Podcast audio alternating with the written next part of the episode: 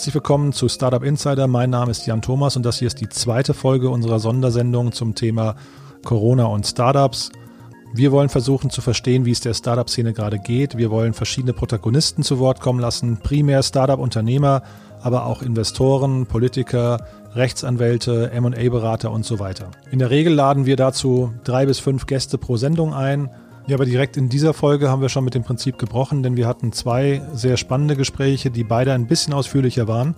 Zum einen Jörg Reinbold, den man wahrscheinlich gar nicht mehr vorstellen muss, weil er so bekannt ist, der zurzeit mit APX, also einem Joint Venture von Axel Springer und Porsche, als einer der aktivsten Frühphaseninvestoren in Deutschland unterwegs ist. Und dann zum anderen Jenny Bold, die bei der Bitkom den Bereich Startups leitet und in dieser Funktion natürlich einen sehr guten Überblick darüber hat, wie es der Startup-Szene gerade insgesamt geht und vor allem auch so ein bisschen die politischen Themen einordnen kann, welche Programme funktionieren gerade, an welcher Stelle muss noch nachgebessert werden und wie es um das Thema Finanzierungsrunden bestellt ist.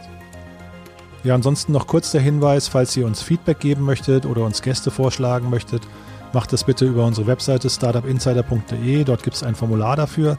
Und wir freuen uns auch, wenn ihr diesen Podcast weiterempfehlt er ist dafür gedacht, dass ihn möglichst viele Startup-Unternehmer hören, ähm, denn genau für die ist er gemacht. Von daher könnt ihr uns gerne unterstützen und eure Freunde und Bekannte darüber informieren. Ja, und jetzt geht's rüber zu APX. Ich freue mich sehr, dass Jörg Reinbold bei uns ist. Hallo Jörg. Hallo Jan.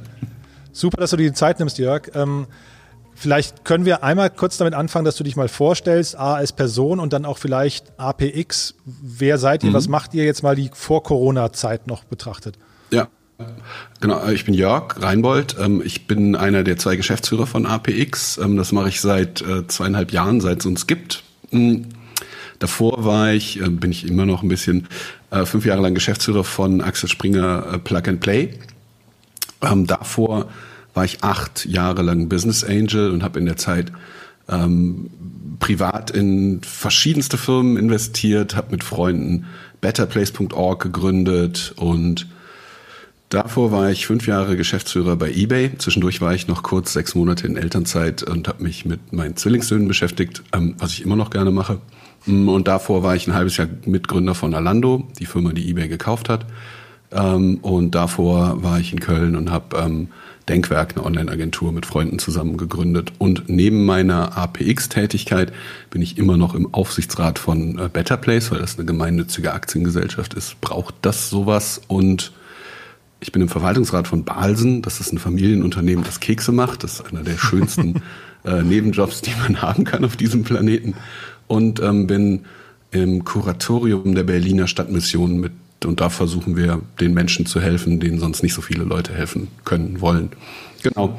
Und ähm, ich versuche irgendwie ein multidimensionales Leben zu haben, was mir meistens gelingt. Es kann manchmal etwas überwältigend sein. Das sind natürlich jetzt eine ganze Menge an Themen, über die man eigentlich sprechen könnte. Ich wollte mit dir ja heute primär über APX und eure Investmentstrategie sprechen und deinen Blick auf die Startup-Szene. Jetzt war ich bei euch auf der Webseite und habe gesehen, dass ihr ja in der letzten Zeit in unglaublich viele Unternehmen investiert habt. Vielleicht kannst du diesbezüglich ein bisschen erklären, mhm. wie so eure Strategie aussieht, in welche Art von Startups ihr da investiert und wie es denen so geht.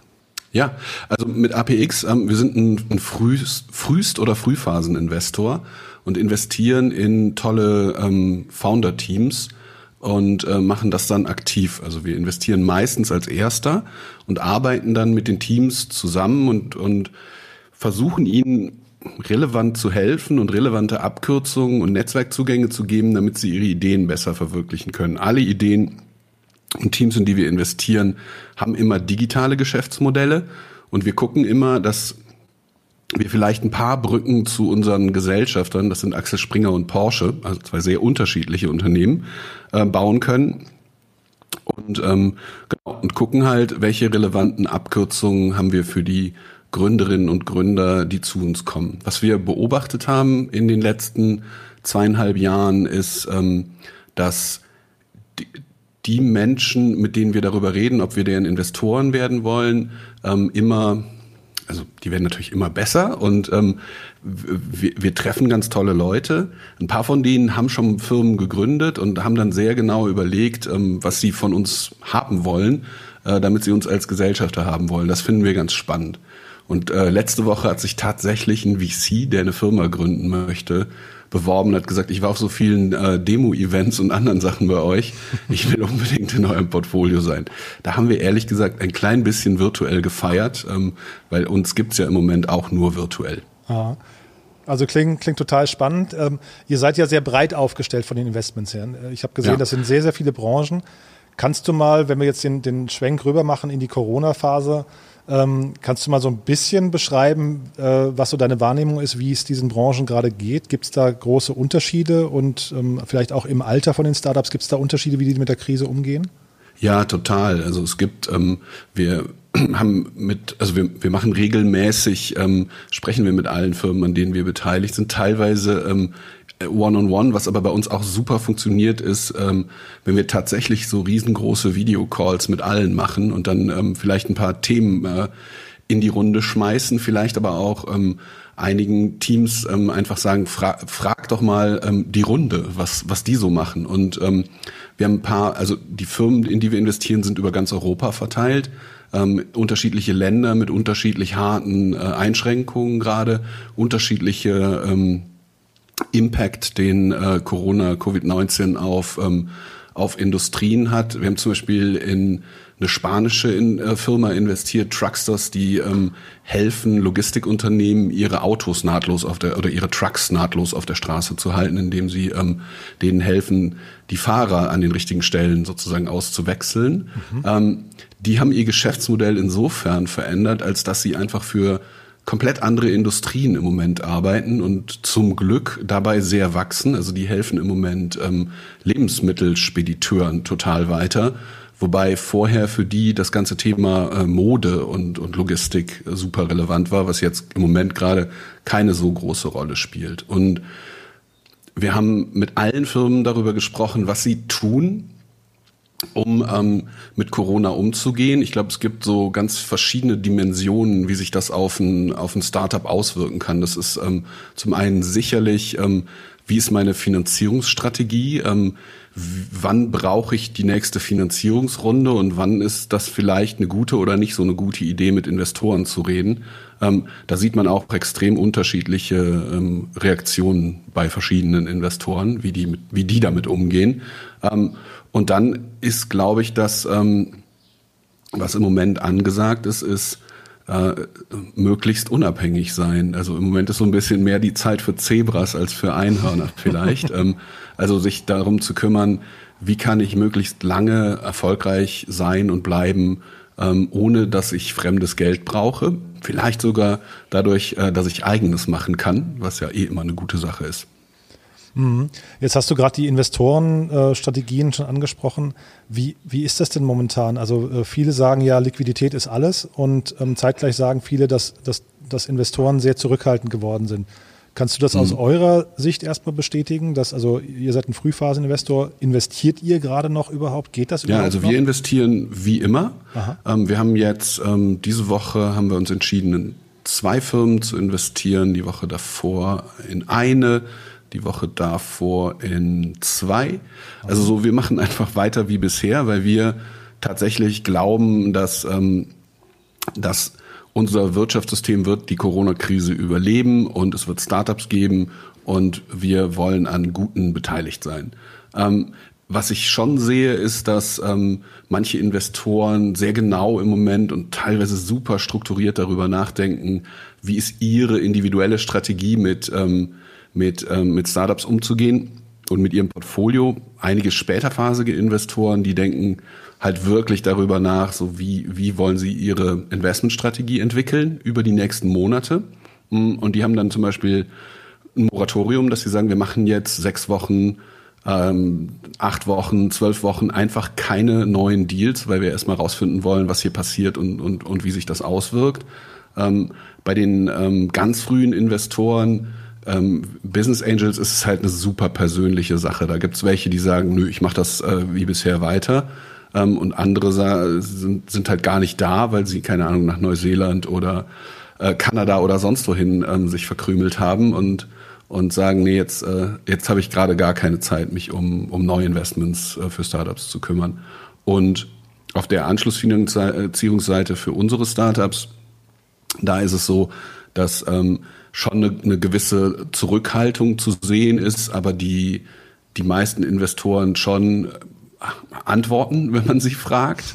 Ähm, manche, die, die gerade dabei sind oder waren, ihren Fund zu closen, die sind vielleicht nicht mehr ganz so optimistisch, ähm, dass, dass das funktioniert und ein bisschen zurückhaltender dabei, ähm, theoretische Commitments abzugeben, sondern wollen erstmal sehen, jetzt wollen wir den Fund closen und dann haben wir auch Geld zum Investieren.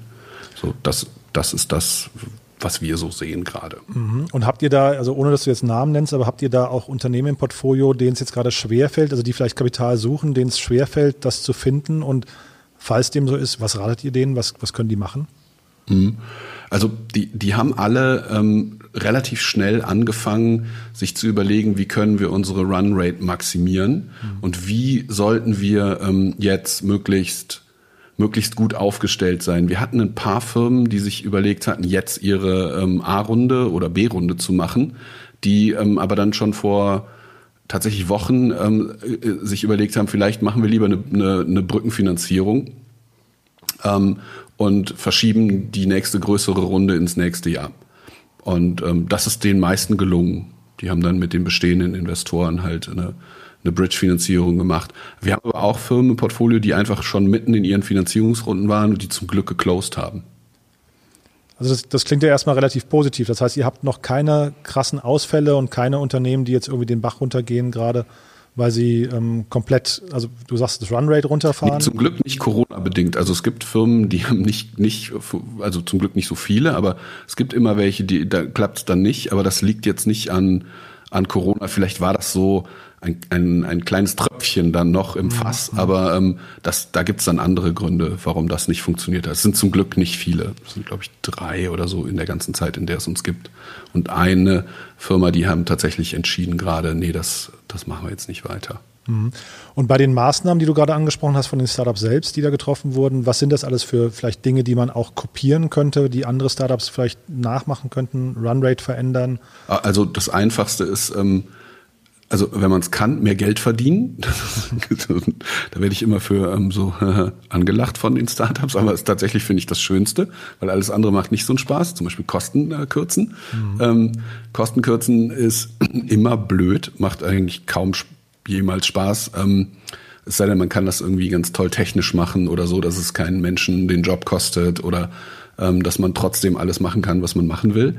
Aber ähm, das ist schon was, was man sich angucken muss. Und so, wir haben viele Gespräche geführt, ähm, wo wir ähm, einfach gesagt haben, so, wir müssen jetzt mal darüber reden, was, was wollten ihr machen, oder ihr müsst uns mal erzählen, was ihr machen wollt. Oder ihr könntet uns mal erzählen, was ihr machen wollt. Aber selbst wenn ihr nichts machen wollt, ist es eine aktive Entscheidung, die ihr trefft und vielleicht wollt ihr ein bisschen genauer darüber nachdenken, was ihr macht, als einfach zu sagen, ach, wir machen mal nix.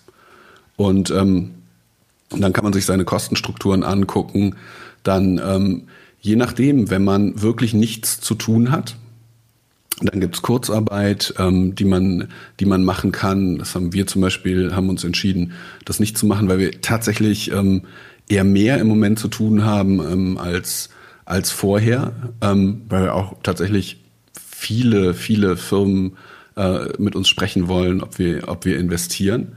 Ähm, und das nicht nur, weil sie sonst nirgendwo Geld finden, das ist immer unsere Angst, dass dann äh, die zu uns kommen, die sonst kein Geld kriegen. Ähm, das ist nicht so.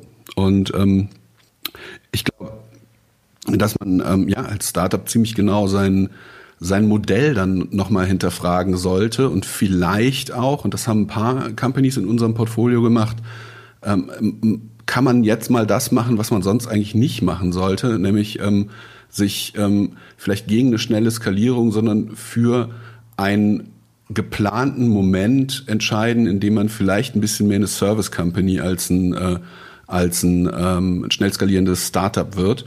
Das ist für B2B-Companies manchmal eine Möglichkeit. Und ähm, das haben wohl bedacht einige in unserem Portfolio gemacht, die sich sozusagen ein paar Monate damit erkaufen, dass sie jetzt einfach mal für die Kunden, die sie haben, ein bisschen mehr arbeiten. Es gibt aber auch sicherlich Startups, denen diese Möglichkeit nicht zur Verfügung steht, weil die einfach merken, dass alle ihre Kunden knallhart alle ähm, Projekte beenden. Das ist dann auch misslich. Mhm. Und sagen wir bei dieser Art vielleicht von temporärem Pivot oder generell Pivot, da steht dann Investor auch nicht im Wege. Da würdet ihr jetzt im Prinzip sagen, das ist sogar begrüßenswert, weil man damit eben sich Zeit erkauft, bis die Krise vielleicht vorbei ist. Ja, wir, also wir, wir diskutieren das tatsächlich mit, mit jedem einzelnen, mit jeder einzelnen Company mhm. und, ähm, und gucken, dass wir, ähm, dass wir verstehen, warum die das machen wollen und mhm. ihnen vielleicht noch, ähm, noch ein bisschen ähm, Food for Thought geben können, dass sie, ähm, dass sie das noch besser entscheiden können, was sie jetzt eigentlich machen wollen und, und wie mhm. und warum. Und jetzt hast du gerade Kurzarbeit angesprochen. Das ist ja ein deutsches Thema. Ähm, ja. Ihr seid international aufgestellt, aber vielleicht gerade mal für die deutschsprachige Region. Gibt es da Anlaufstellen, wo du sagst, die, mit denen sollte man sich auf jeden Fall auseinandersetzen, wenn man ein Startup ist? Da habt ihr irgendwie schon gute Erfahrungen gemacht. Äh, das war sehr hilfreich aus den und den Gründen. Also hast du da vielleicht so ein, zwei Tipps? Jein, also da, da habe ich so konkret nicht wirklich Tipps, ähm, weil das ähm, tatsächlich ähm, im Rahmen der Arbeitsteilung im Moment gerade gar nicht, also die konkreten Maßnahmen, die sind eher, ähm, das sind eher Maya und Sonja, die das die ganze Zeit bei uns äh, machen und sich mit den Startups darüber unterhalten. Mhm. Ich kümmere mich eher drum, mit denen über, ähm, über ihre Strategie zu sprechen und wo wo das hinführen kann und dann irgendwie ein paar Mal öfter und dann zu fragen. Ähm, und ihnen zu helfen, dass sie, dass sie das, was sie machen wollen, genauer machen können. Ich weiß, dass, ähm, dass man mit dem, äh, mit dem Bundesverband da ganz gut sprechen kann, Startups. Mhm. Ähm, und dass, ähm, dass man in Berlin über die IBB und dann über die jeweiligen Landesbanken gibt es da meistens auch, oder nicht meistens, es gibt manchmal Programme für manche Arten von Firmen. Ähm, für viele Startups gibt es da aber eigentlich nicht so wirklich was. Und ähm, das muss man dann mal gucken, was da dann als Lösung rauskommt, ähm, wie vielleicht ähm, es Darlehen geben kann, die zusammen mit den bestehenden Investoren gegeben werden, wobei da kann man kontrovers drüber diskutieren, ob das jetzt eine gute Sache ist oder nicht. Mhm. Ähm, ja. Ja, wollte ich gerade fragen, so Darlehen und auch Venture Debt und sol solche Themen, ob das jetzt gerade irgendwie ähm, so, so quasi High-Time hat. Also weil mein Gefühl ist, dass die Programme nicht für alle Arten von Startups gerade gemacht sind. Ne? Es gibt viele, das stimmt. Ja, und das dann auch, auch so. also föderal gibt es große Unterschiede. Ähm, deswegen gibt es bestimmt eine ganze Reihe an Startups, die gerade gar nicht wirklich weiter wissen und die vielleicht diesen Pivot, den du gerade vorgeschlagen hast, auch nicht unbedingt machen können. Ja. Ähm, und es wäre natürlich tragisch, wenn man jetzt diese Startups alle verliert, weil sie im Prinzip keinen Ausweg haben. Ne? Absolut. Und das, das ist wahrscheinlich, ähm, muss schnell was passieren, damit das nicht passiert. Mhm. Aber wir hatten ja gesagt, wir wollen nicht so politisch werden. Nee, genau. Das, äh, wünschen wir uns jetzt, dass schnell etwas passiert und ähm, wenn jemand mit, ja, da muss man, glaube ich, miteinander reden, um rauszufinden, was könnte denn passieren und wie macht man das so, dass es äh, fair und möglichst gerecht, aber auf jeden Fall korrekt ist. Mhm, genau. Und dann vielleicht nochmal ganz kurz nochmal zu Better Place. Ähm, das hatte ich jetzt, wie gesagt, gar nicht so auf dem Schirm, aber äh, wie geht's denen gerade in der Krise? Kann man, also leiden die oder, oder ähm, hm. haben die im Gegenteil vielleicht gerade sogar so, so einen Aufwind? Nee, denen geht's, denen geht's gut. Also ja, doch, ich glaube, das kann man so sagen.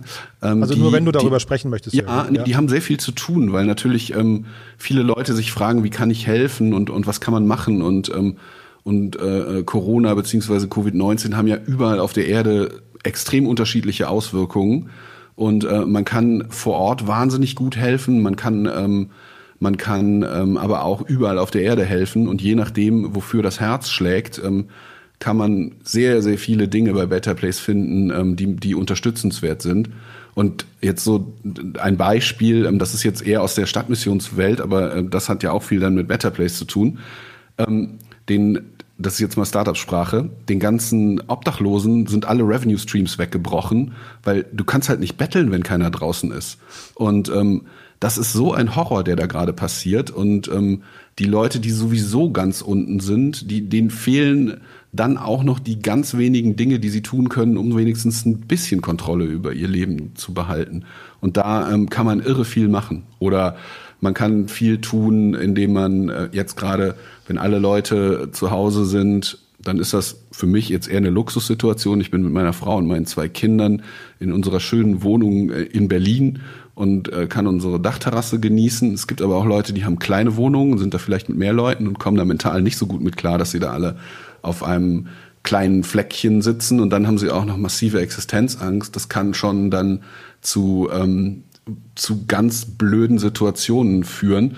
Und dann muss man halt überlegen, was kann man tun, wenn häusliche Gewalt zunimmt und welche, wo kann man den Leuten Anlaufstellen geben, wie kann man das unterstützen. Es gibt so viel zu tun. Und wenn es das Maskennähen und Verteilen ist.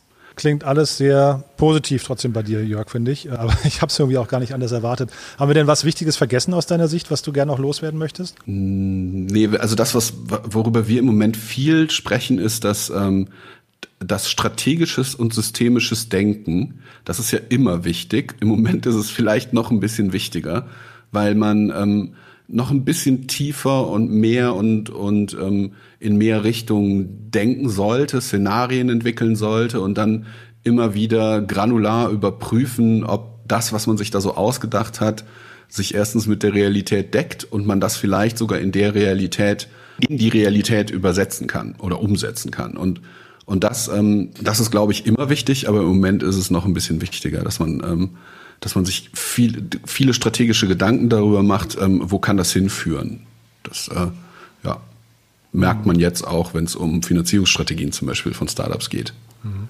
Habt ihr denn eigentlich, ähm, wenn ich das noch fragen darf, habt ihr so eine Art Best-Case- und Worst-Case-Szenario schon mal irgendwie modelliert? Also habt ihr Vermutungen, wie lange sich die Welt in so einem Schockzustand verhalten wird und wann das Ganze zu Ende sein könnte? Mm, nee und ja. Also wir haben, ähm, wir haben natürlich Szenarien. Ähm, wir, wir reden da immer so drüber, dass wir sagen, es gibt das äh, gestern, das ist leider vorbei, aber das ist immer vorbei. Gestern ist an jedem Tag vorbei, an jedem neuen. Ähm, dann haben wir das jetzt normal und das neue normal. Und ähm, wir scherzen immer, dass wir uns weigern, das jetzt normal, das neue Normal zu nennen. Und das jetzt normal finden wir alle, glaube ich, super anstrengend und komisch und befremdlich und wissen auch nicht genau, ähm, wie sich das entwickeln wird und gucken, dass wir im Rahmen unserer Möglichkeiten da ein angenehmes Jetzt normal draus machen. Und ich fürchte, dass jetzt normal wird sich in ein neues Normal erst dann verwandeln, wenn wir entweder einen Impfstoff oder Medikamente gegen äh, Covid-19 gefunden haben oder das Coronavirus. Und dann wird es ein neues Normal geben. Bis dahin wird es das jetzt Normal geben. Ich weiß nicht, wie lange das dauert. Ähm, ich hoffe, dass wir da alle vernünftig mit umgehen und ähm, eine gute Balance aus ähm, gesund bleiben und, ähm, und unsere Wirtschaft nicht vernichten finden und wir vielleicht Inspiration auch finden, wie man sein Leben organisieren kann. Weil das, was ich super faszinierend finde, ist, wie schnell Veränderungen gerade möglich werden und wie schnell ähm, Dinge, bei denen vor, keine Ahnung, sechs Monaten alle gesagt haben, ey, das, boah, das dauert ewig, bis das passiert, dass das auf einmal geht. Also so meine Kinder, die sind 15, der eine geht hier in Berlin in die Schule der andere ist gerade theoretisch in einem, auf einem oder in einem Auslandsjahr in Chattanooga der ist, während wir hier uns unterhalten, ist der gerade in seinem Zimmer oben in seiner Schule in Chattanooga und nimmt am Videounterricht teil. Ach, wie krass. Mein anderer Sohn hatte heute Morgen irgendwie drei Stunden Schule, weil er ähm, in der zehnten Klasse ist und in Berlin wieder die Schulen aufgemacht haben Aha. und hat den Nachmittag mit ähm, virtuellem Unterricht verbracht. Wenn vor sechs Monaten jemand mir gesagt hätte, dass meine Kinder virtuell in die Schule gehen können, hätte ich nicht geglaubt. Und das konnten wir so schnell irgendwie einfach mal einführen. Und das Virtualisieren unserer Arbeit, ähm, wie schnell wir alle gelernt haben, also ist jetzt bei uns, finde ich, oder in unserer Industrie ist das ein bisschen normaler. Meine Frau, die arbeitet in der Versicherungsindustrie und die sind auch komplett virtualisiert. Es gibt das Team Grün und das Team Blau. Ich weiß nicht, ob die jetzt die Farbnamen haben. Die sorgen einfach dafür, dass sie sich niemals treffen, was ich auch ganz witzig finde. Und, ähm, und dann haben die halt ähm, fünfeinhalb Tage Homeoffice, äh, nee, viereinhalb Tage Homeoffice jede Woche und gehen mal kurz ins Büro, um da irgendwie das Nötigste sich anzugucken oder abzuholen. Und ähm, so, das sind, glaube ich, Dinge, die die, die will man vielleicht gar nicht in aller, äh, in aller Konsequenz wieder zurückrollen, weil man auf einmal sagt, nee, es gibt, man kann, man kann eine neue Balance für das Leben finden aus, ähm, wo arbeitet man, wie arbeitet man, ähm, wie kann man Dinge erreichen, wie kann man zusammenarbeiten. Ich glaube, wir werden uns super freuen, oder ich werde mich auf jeden Fall super freuen, meine Kolleginnen und Kollegen wieder in echt zu treffen. Mhm. Aber man kann wirklich viele Sachen auch, ähm, auch sehr verteilt machen. Und ich habe ähm, Kollegen, die seit Wochen nicht in Berlin sind und ähm, und und man das äh, einfach nur äh, das bei dem einen äh, das haben alle vergessen.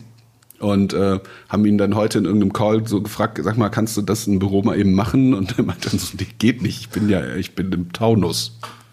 Und ähm, das hatte keiner gemerkt. Mhm. Ne? Und ähm, ich glaube, dass das, ähm, dass dann auch viele der, der Ideen, wie man so sein Leben organisieren kann, so wo man so wohnt und wie man ins Büro kommt ähm, und, und wie oft man ins Büro kommt, dass dass da viel mehr auf einmal geht, als wir uns das alle vorgestellt haben. Und wenn, kann ich kaum drauf, äh, das kann ich kaum erwarten, wenn es dann selbstfahrende Autos gibt und, oder sowas, mhm. ähm, dann äh, muss man auf einmal nicht mehr mitten in der Stadt wohnen, sondern kann vielleicht so ein bisschen draußen wohnen und so. Finde ich gut als Idee. Super. Dauert vielleicht noch. Ja, aber es, es macht ja auch, also es, es äh, sorgt ja ein bisschen für Hoffnung und für gute Laune, glaube ich, wenn man sich auf Dinge freuen kann. Und wahrscheinlich, ja. wahrscheinlich sind ja jetzt hier auch viele Dinge dabei, wie du es gerade schon gesagt hast, ähm, die, die man hinterher auch nicht mehr, nicht mehr weggeben möchte. Ja, man ist ja. sich ja trotzdem trotz aller Distanz gerade näher als zu manch anderer Zeit, finde ich. Absolut. Und, und äh, ja. von daher. Oder auch Veranstaltungen, die man jetzt virtualisiert. Also nur so, wir leben ja bei APX davon, dass sich Menschen treffen. Und ähm, wir merken gerade, dass wir ganz viele der Formate, ähm, bei denen es uns immer ganz, ganz wichtig war, die vor Ort zu machen dass das uns nach wie vor wichtig ist, die vor Ort zu machen. Aber wir haben letzte Woche zum Beispiel einen Mentorentag komplett virtuell gemacht. Und da war das Feedback sowohl von den Startups als auch von den Mentorinnen und Mentoren, dass das super, super gut funktioniert hat. Ähm, und der Vorschlag von beiden war, lass uns das doch abwechselnd machen in Zukunft, wenn ihr wieder reale Mentorentage machen könnt. Ähm, fanden wir auch ganz spannend. Und jetzt in Nächste Woche machen wir unseren ersten komplett virtuellen, äh, unser komplett erst, unser erstes komplett virtuelles Investoren-Event, wo wir ähm, mal gucken, wie das funktionieren wird. Wissen wir auch noch nicht. Wir haben es an uns selber ausprobiert, die verschiedenen Formate, so mit mit Breakout-Sessions und Networking und so. Mhm. Äh, und das hat so, so gut funktioniert, dass wir das jetzt für unser ähm, ähm, diese, diese Networking-Tools, die wir dafür haben, ähm, die haben wir heute mit uns selber ausprobiert, nochmal. Mhm. Also nicht ausprobiert, sondern gemacht. Wo wir heute Morgen 45 Minuten lang drei Minuten Sessions äh, randomized hatten, was, was einfach sehr gut war. Wo man mal mit Leuten zusammengekommen ist, die man nicht jeden Tag jetzt in irgendwelchen äh, virtuellen Meetings trifft. Mhm. Und magst du noch ganz kurz teilen, welche Tools ihr dafür nutzt, weil das ist natürlich auch spannend für jeden? Ja, also wir probieren im Moment, und das finde ich auch ganz spannend, alle probieren im Moment ganz viel mehr aus und die, die sozusagen Toleranz äh, für, für solche Dinge, dass sie vielleicht auch mal nicht funktionieren, ist ein bisschen höher als normal. Also wir benutzen im Team, sind wir ein, äh, sind wir ein G Suite-Unternehmen, also Google. Mhm. Ähm, wir haben unsere beiden Gesellschafter, Axel Springer und Porsche, die benutzen beide äh, Office 365 oder Microsoft 365. Mhm. Das benutzen wir auch manchmal und benutzen dann Teams, um zusammenzukommen. Sonst benutzen wir sehr viel Meet. Ähm, dann ähm, benutzen wir Zoom, weil das sehr universell funktioniert. Das ist so wie das äh, Schweizer Messer der, ähm, der, der, der Telco-Tools äh, der Videotools. Ähm, dann benutzen wir im Moment gerne oder einige von uns benutzen sehr gerne Jamboard von Google, um da ähm, gemeinsam auf einem Whiteboard zu arbeiten die ähm, etwas ähm, aus durchgedrehtere oder nee, ähm, äh, ausführlichere Variante heißt Mural. Das ist so ein Service, ähm, den wir auch ganz gern benutzen, ähm, weil man da mit ganz vielen Leuten an einem, an einem Ding arbeiten kann. Und jetzt muss ich mir überlegen, was wir noch so benutzen. Das, was wir sonst auch benutzen. Slack ähm, wird, ist bei uns ganz wichtig. Mhm. E-Mail ist nicht mehr so wichtig. Ähm, ja, und dann wir probieren im Moment viel aus und gucken, wie man, ähm, da haben wir aber noch keine Lösung für, für gefunden. Eigentlich bräuchten wir oder suchen wir immer noch nach etwas, ähm, mit dem wir unser, sowas wie unser eigenes äh, Wiki bauen können, ähm, wo wir unser Wissen irgendwie reinschmeißen. Ähm, da haben wir noch keine richtige Lösung, die wir mit mehr Leuten teilen können. Da haben wir nur so interne Dinger. Mhm. Ähm, und dann haben wir so wie so ein eigenes Social Network, das haben wir mit so einer israelischen Firma zusammengebaut. Ähm, das heißt Click, aber das haben wir so ein bisschen um, umfrisiert. Super, Jörg. Ja. Also klingt wirklich alles sehr, sehr spannend. Vielen Dank, dass du die ganzen äh, Insights geteilt hast und deine Meinung. Gerne. Ähm, ist wirklich toll. Und ähm, ja, ich freue mich, wenn wir uns in Real mal wiedersehen. Ähm, da freue ich mich auch drauf. Ja, und bis dahin sage ich erstmal alles Gute und bis bald. Danke. Ähm, dir auch alles Gute und bis bald. Bis bald. Tschüss. Tschüss.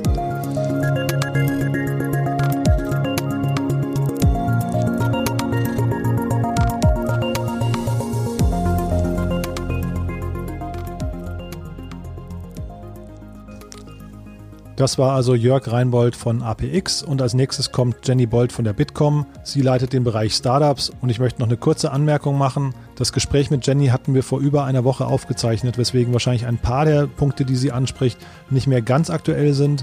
Das liegt also nicht daran, dass Jenny sich nicht so gut auskennt, sondern es liegt daran, dass wir den Podcast leider etwas später gelauncht haben, als wir das ursprünglich gedacht hatten. Ich bitte das zu entschuldigen. Inhaltlich, wie gesagt, hochrelevant.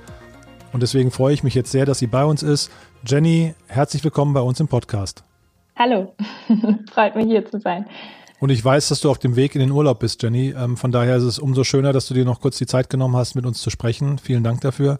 Sehr gerne. Vielleicht kannst du dich mal kurz selbst vorstellen und dann vielleicht auch mal einen kurzen Überblick darüber geben, was die Bitkom für Startups so alles tut. Sehr gerne.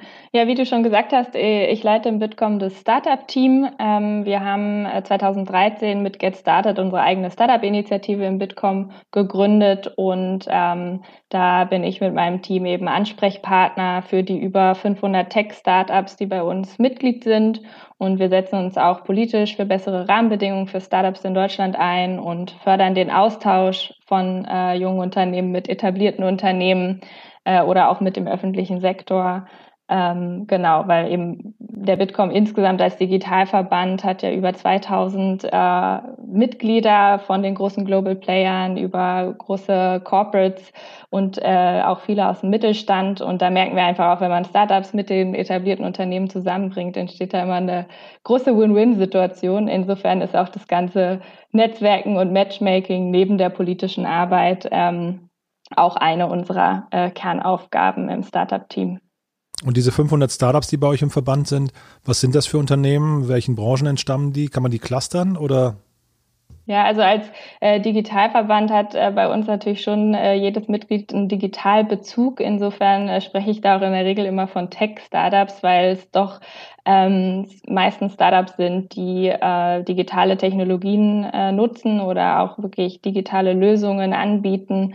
Also äh, auch dadurch viele B2B-Startups äh, dann in der Regel und eben alle mit Tech- und Digitalbezug. Aber dann wirklich auch branchenunspezifisch, ähm, also durch die Bank weg, ob es äh, Mobility Startups, Energy Startups, Health Startups, Agrartech, Blockchain, AI, also in allen Bereichen. Auch äh, Bildung ist bei uns ein großer Bereich. Äh, da gibt es ja auch viele spannende Startups. Also da gibt es keine Begrenzung.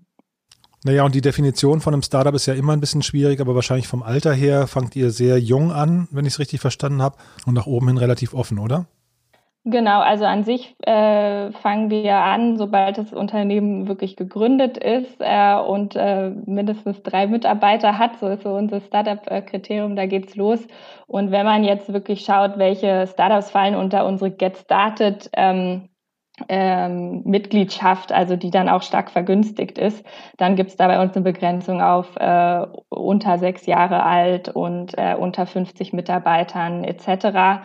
Aber darüber hinaus im Bitkom sind ja viele, äh, also auch etablierte Unternehmen äh, Mitglied. Das heißt, äh, in der Regel bleiben die Startups dann auch, wenn sie älter werden, bei uns Mitglied und äh, fallen ich spreche dann trotzdem noch von einem Startup, wenn ich äh, von N26 oder Celonis äh, oder auch Flix Mobility spreche, die alle bei uns Mitglied sind, auch wenn die natürlich nicht mehr in diese Get Started Kriterien mhm. fallen. Aber es ist halt einfach auch schön zu sehen natürlich, wie Startups dann auch wachsen. Also beispielsweise ein Relayer war schon äh, bei uns Mitglied, da waren die noch ganz klein und äh, mittlerweile äh, sind sie einfach zu einem großen, erfolgreichen Startup herangewachsen und ähm, das ist natürlich auch spannend, so einen Weg dann äh, mit zu begleiten. Kannst du denn mal die, ähm, die Stimmung in der Startup-Szene gerade mal irgendwie zusammenfassen? Kann man sagen, jetzt äh, zu dem Zeitpunkt der Krise, wie gehen Startups damit um und was sind so vielleicht die größten Themen, die momentan Startups beschäftigen? Also natürlich treibt die Krise die Startups auch um. Äh, es gibt viele Startups haben große Umsatzeinbrüche oder haben zumindest auch Sorge, was auch langfristige Auswirkungen dann sein können. Also wenn sie jetzt vielleicht akut noch viele B2B-Kunden haben, wie verändert sich auch die Situation bei ihren Kunden, bei ihren Investoren? Also auch auf äh, längere Sicht hin ähm, ist da ja mit vielleicht mit Einbrüchen zu rechnen. Und dann gibt es natürlich viele Startups jetzt aus dem Tourismusbereich oder aus äh, anderen Bereichen, ähm, die ganz akut äh, betroffen sind und die wirklich äh, existenzielle Probleme haben. Ähm, und äh, ja, viele Startups haben Liquiditätslücken, äh, Finanzierungsrunden platzen oder äh, ziehen sich hin. Ähm, und äh, da reichen auch bisher leider die Programme, die von der Bundesregierung äh, ins Leben gerufen wurden, äh, für viele Startups nicht aus oder greifen gar nicht für viele Startups. Insofern ähm, ja, merke ich schon. Mich schreiben jeden Tag Startups an, rufen mich an, fragen. Wir haben ja auch selber eine Übersicht veröffentlicht, nochmal über alle Programme, die es gibt. Auch was gibt es auf den, auf Länderebene, was gibt es auf Bundesebene. Die äh, Bundesländer unterscheiden sich da zum Teil auch sehr stark. Ähm, also das ist auch manchmal gar nicht so leicht, glaube ich, den Überblick zu behalten und zu finden, was passt jetzt überhaupt für mich und ähm, äh, ja, kann ich das auch tatsächlich äh, beantragen und ähm, wie lange hilft mir das dann auch äh, überhaupt? Hm. Und seht ihr denn schon Branchen, wo ihr sagt, ui, die werden auch mit, weiß nicht, kurzfristigen Liquiditätshilfen eigentlich ähm, trotzdem nicht überleben können? Also jetzt, du hast gerade die Reisebranche angesprochen. Das ist natürlich, wenn man jetzt so Heiko Maas gerade zuhört, ähm, der Sommerurlaub fällt aus. Keiner weiß genau, wie lange es überhaupt sich hinziehen wird, bis die, weiß ich, Fluggesellschaften wieder äh, in den Aktivitätsmodus ähm, übergehen.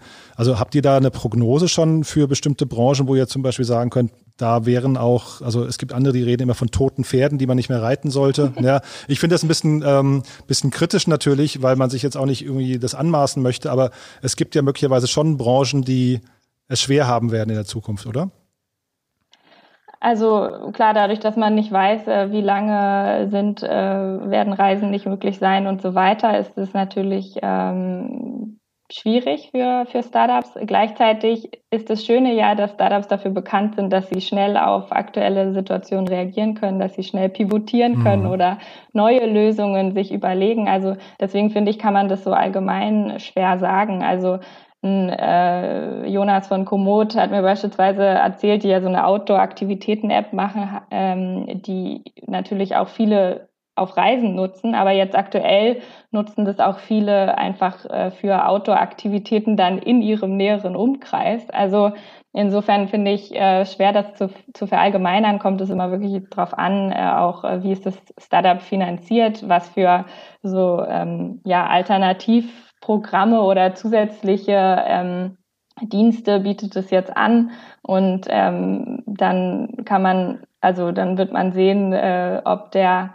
der Atem, also das Finanzierungsvolumen ausreicht, ob die, ja, die neuen Angebote, die sie dann schaffen, ausreichen, um die wirklich dann länger anhaltende ähm, Krise, beispielsweise jetzt in der Reisebranche, zu überbrücken. Mhm.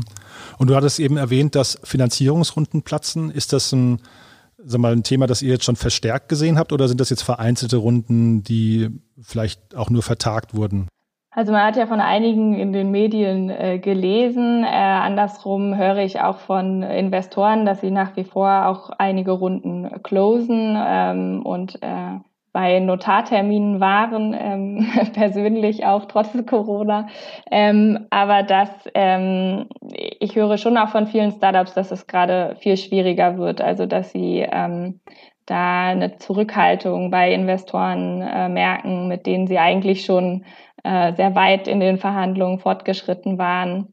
Und zudem kommt jetzt ja auch dazu, äh, da kommen wir vielleicht auch gleich noch drauf zu sprechen, aber dass ja dieses Co-Investitionsprogramm äh, angekündigt wurde und das aber wahrscheinlich nicht rückwirkend greifen kann. Das heißt, jetzt ähm, warten irgendwo äh, Startups und Investoren ja auch ein bisschen darauf, äh, dass dieses Programm kommt und dass sie das dann nutzen können, weil sie vorher die Runde noch nicht schließen können, ähm, wenn sie dieses Co-Investment bekommen wollen. Also so ist zumindest mein aktueller Stand. Ein paar rechtliche Raffinessen gibt es da vielleicht dann auch noch. Aber ähm, ja, deswegen äh, ist die Finanzierungssituation äh, für einige Startups gerade auf jeden Fall schwieriger, da eine Runden zu raisen.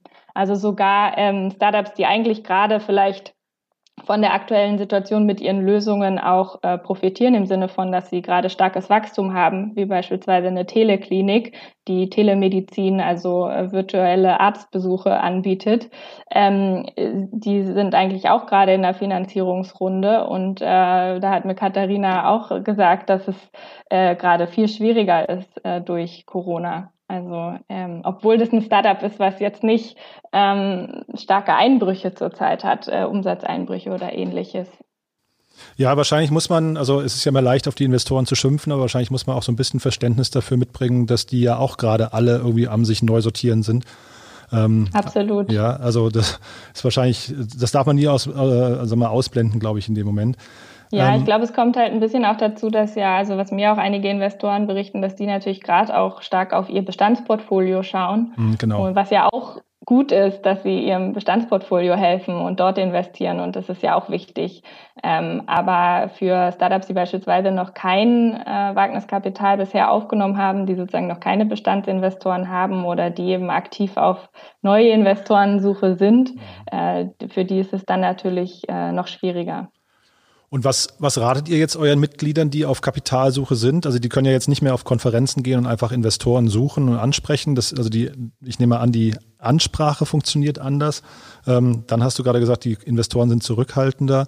Zeitgleich gibt's jetzt jede Menge staatlicher Förderprogramme. Die KfW ist da, glaube ich, der primäre Ansprechpartner, aber eben auch die ganzen Regionalprogramme. Was sagt ihr denn jetzt zum typischen Startup oder hängt das, hängt das von der Größenordnung der, der Finanzierung ab, die es sucht? Ja, also es hängt natürlich absolut davon ab, äh, wie, wie groß das Startup ist, äh, was es für eine Art von äh, Finanzierung sucht und für welche Programme es in Frage kommt. Ähm, wie gesagt, wenn es ein Startup ist, was auf Wagniskapitalsuche ist, dann ähm, versuche ich immer möglichst viele Kontakte zu Investoren herzustellen, ähm, wo es vielleicht passen könnte. Äh, wir haben da am 6. Mai auch nochmal bei unseren Digital Drinks äh, vier Investoren, mit denen wir wirklich auch darüber sprechen und die zumindest alle sagen, sie investieren auch noch. Und wie gesagt, man liest ja auch von Runden, die gerade geclosed werden. Also es ist jetzt auch nicht so, dass es gar nicht mehr geht.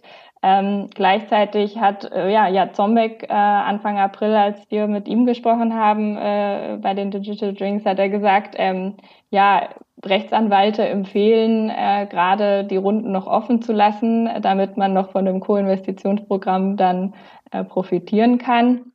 Ähm, aber man kann ja nicht ewig warten. Also die Startups brauchen jetzt Hilfe und brauchen jetzt äh, Liquidität, also Geld, was ihre Liquiditätslücken schließt. Ähm, Insofern äh, ja, ist es da auch schwierig, einen allgemeinen Rat abzugeben. Genau, und also die, das, was du angesprochen hast, die Hilfen, die es bereits äh, gibt, also äh, da gibt es äh, ja diese Corona-Soforthilfen, äh, von denen man ja auch viel gelesen hat.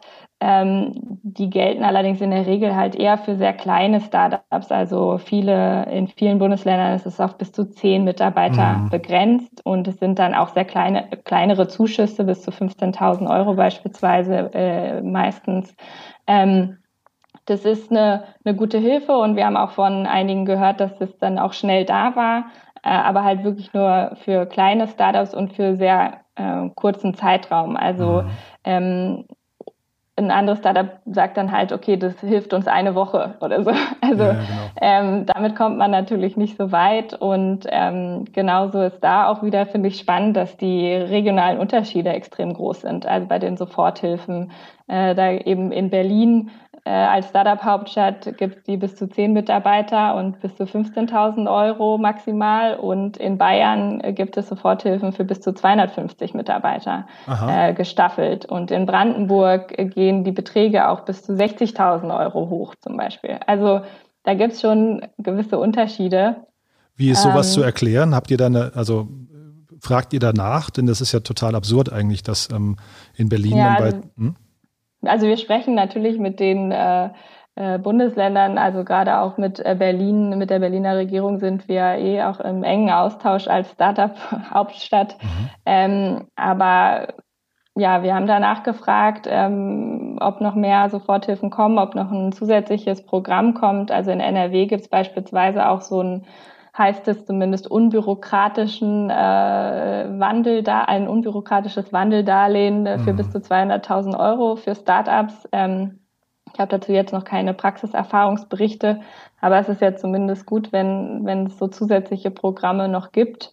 Und so ein mhm. Wandeldarlehenprogramm wurde auch in Berlin mal diskutiert und äh, vorgeschlagen, aber bisher leider noch nicht, meines Erachtens noch nicht umgesetzt. Ähm, ja, also ich bin mal gespannt am Montag, trifft sich nochmal die Berlin Startup Unit, ähm, wo wir nochmal da auch darüber sprechen, ob sich hoffentlich da auch noch was ergibt in Berlin. Mhm.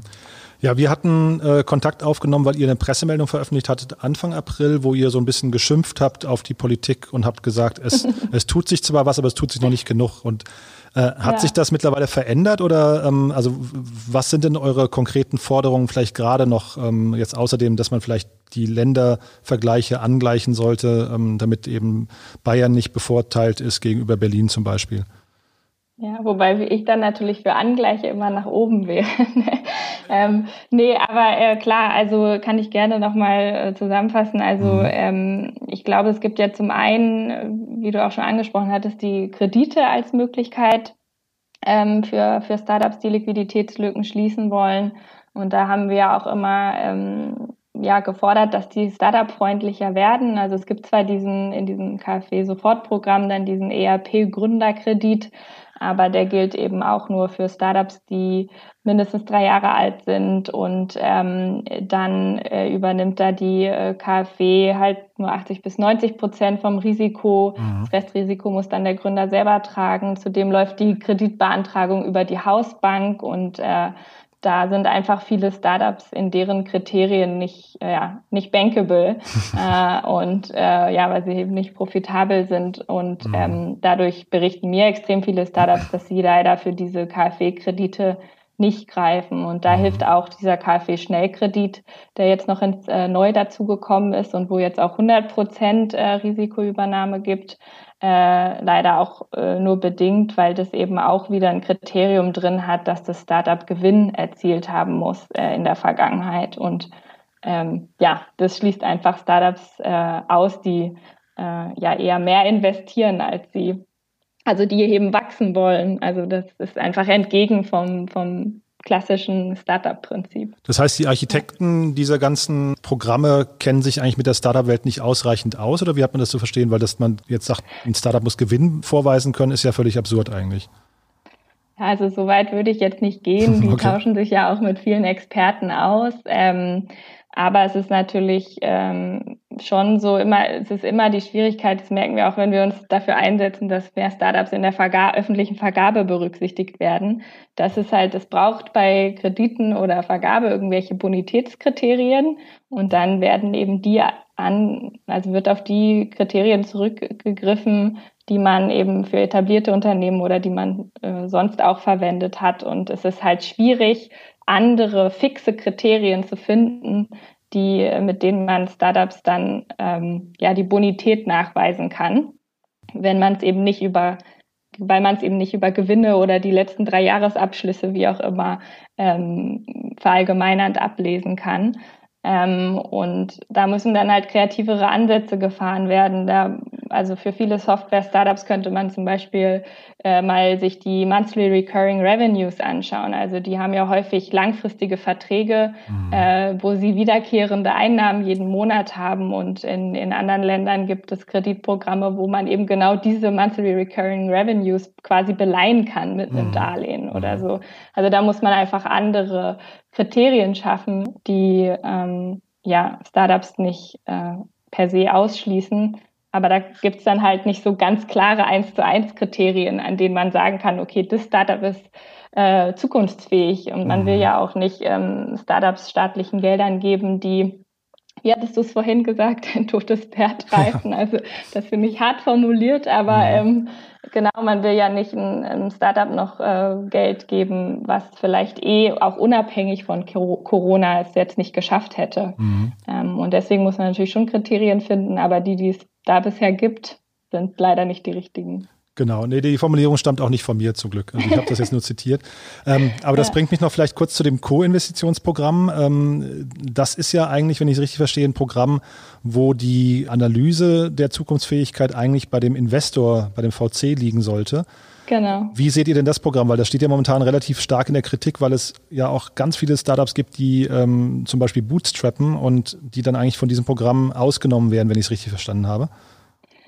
Genau, also es gibt, äh, es wurde ja Anfang April die so ein, im Umfang von zwei Milliarden ein erstmal maßgeschneidertes Unterstützungspaket für Startups angekündigt, wo eben dann so ein Co-Investitionsprogramm auch ein Teil dessen sein sollte. Ähm, das äh, war auch eine Forderung von uns. Insofern auf jeden Fall äh, haben wir das, uns darüber gefreut, als das angekündigt mhm. wurde. Ähm, und es hilft natürlich auf jeden Fall äh, jetzt, was den Wagniskapitalmarkt angeht, was äh, Startups angeht, die auf Finanzierungs Suche sind ähm, enorm, wenn dieses Programm kommt und dann halt auch äh, ja unbürokratisch und schnell wirklich das Geld auch bei den Startups ankommt. Das mhm. ist ja auch nochmal die Frage, wie dann genau das Programm ausgestaltet wird. Und da ist es natürlich auch schade, dass man dann jetzt seit drei Wochen nichts mehr gehört hat und äh, das so ein bisschen so äh, scheint, als sei das gerade ein bisschen im Stocken als sei nicht ganz klar, wo denn jetzt die zwei Milliarden äh, herkommen sollen. Mhm. ähm, und äh, dabei geht es halt jetzt gerade ähm, wirklich auch um, um Zeit. Und ähm, deswegen hoffe ich, und das, äh, so ist ja auch gerade noch äh, die, die äh, ja, hatte, glaube ich, Cookies jetzt auch nochmal gesagt, dass äh, nächste Woche vielleicht äh, weitere Informationen dann veröffentlicht werden mhm. und äh, man noch Ende April dann ähm, in die Umsetzung gehen kann. Ähm, ja, die Zeit wird knapp. Ich hoffe, Sie schaffen das. ähm, genau, aber ansonsten ist es bei den, ähm, also ich finde das Programm, wenn es natürlich, ich weiß ja nicht, wie es dann genau ausgestaltet wird, aber was wir da äh, gefordert haben, ist eben, dass ähm, in zwei Säulen. Also, dass es zum einen äh, darum geht, dass ähm, über die KfW Capital, über so ein treuhänderisches Agreement co-investiert werden kann mit privaten Investoren, also dass die dann äh, das, äh, ja, die Co-Investitionen gemeinsam investieren in Startups und äh, dadurch können, ähm, können äh, ja, hoffentlich mit etwas weniger Aufwand und eben auf diese private äh, Due Diligence dann zurückgegriffen werden.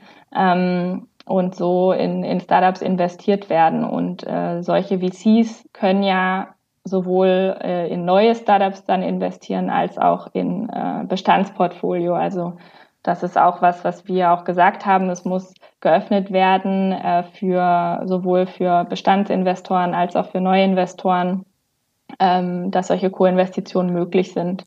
Und in der mhm. zweiten Säule in unserer Forderung jetzt, wie gesagt, das ist jetzt noch nichts äh, Beschlossenes, aber wie wir uns das vorstellen, ähm, sollte eben auch äh, der HTGF, Coparian, aber auch äh, die Landesbeteiligungsgesellschaften eben zusätzliches Budget ähm, erhalten und ähm, dann ähm, und über dieses äh, damit dann auch weiter Co-Investitionen machen können. Also die EBB macht ja jetzt auch schon immer ähm, in der Regel Co-Investitionen mhm. ähm, und dass sie dann einfach damit nochmal mehr äh, Kapital haben, solche Investitionen auch weiter zu tätigen.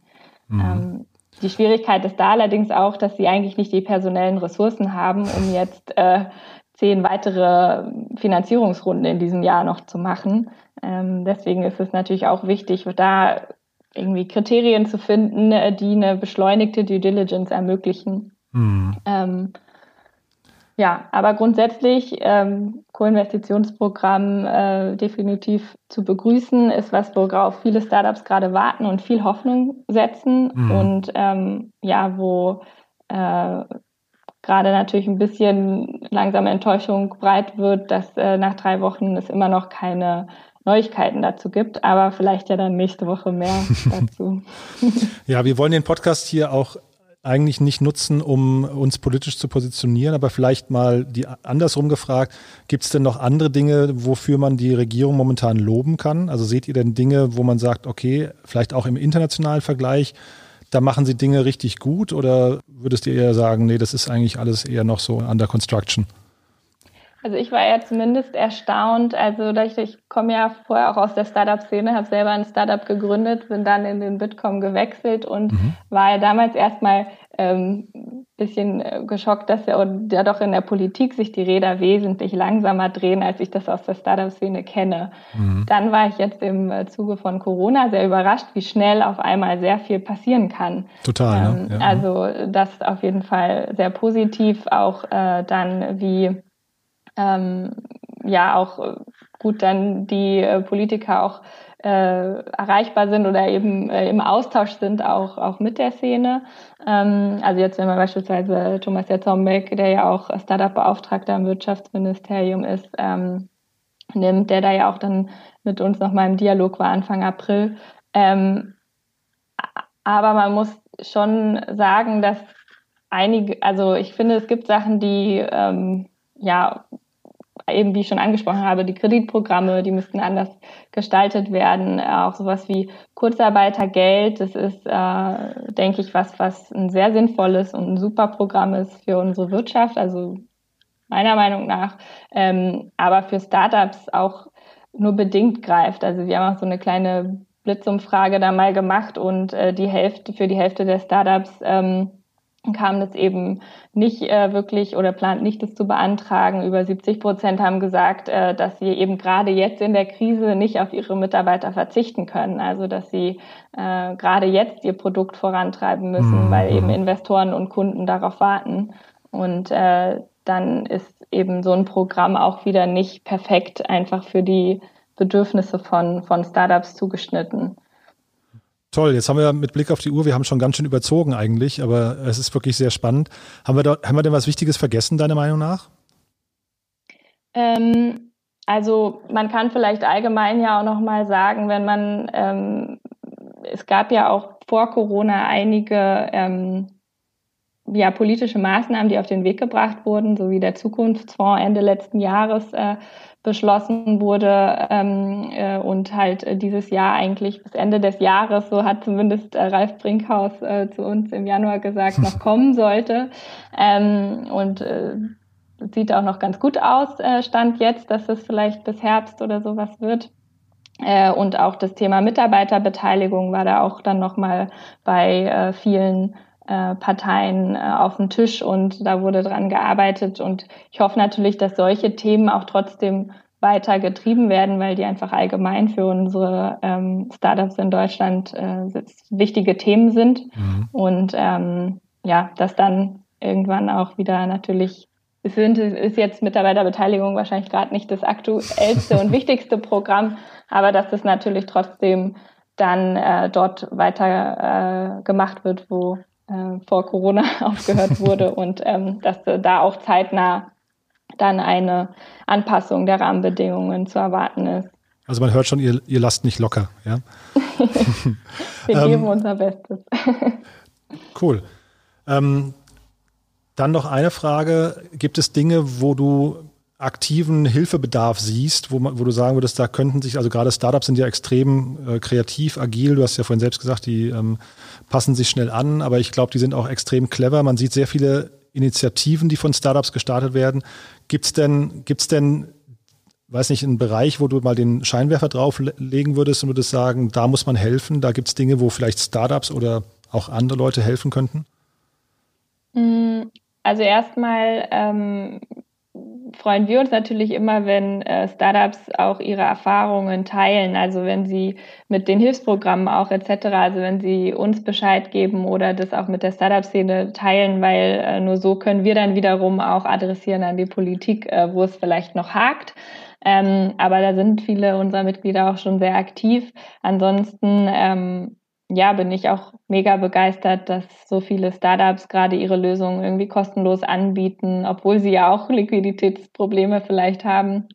Ähm, und da Initiativen gestartet haben, wie jetzt OptioPay mit Hilfe lokal, wo man eben Gutscheine kaufen kann äh, für Theater, Gastronomie etc., die äh, die es ja auch gerade sehr, sehr schwer haben ähm, oder auch nebenan.de mit ihrem Nachbarschaftssupport-Netzwerk äh, ähm, etc. Also ich finde, da gibt es wirklich äh, viele Startups, die äh, da gerade tolle Lösungen, äh, super schnell tolle Lösungen gebaut haben.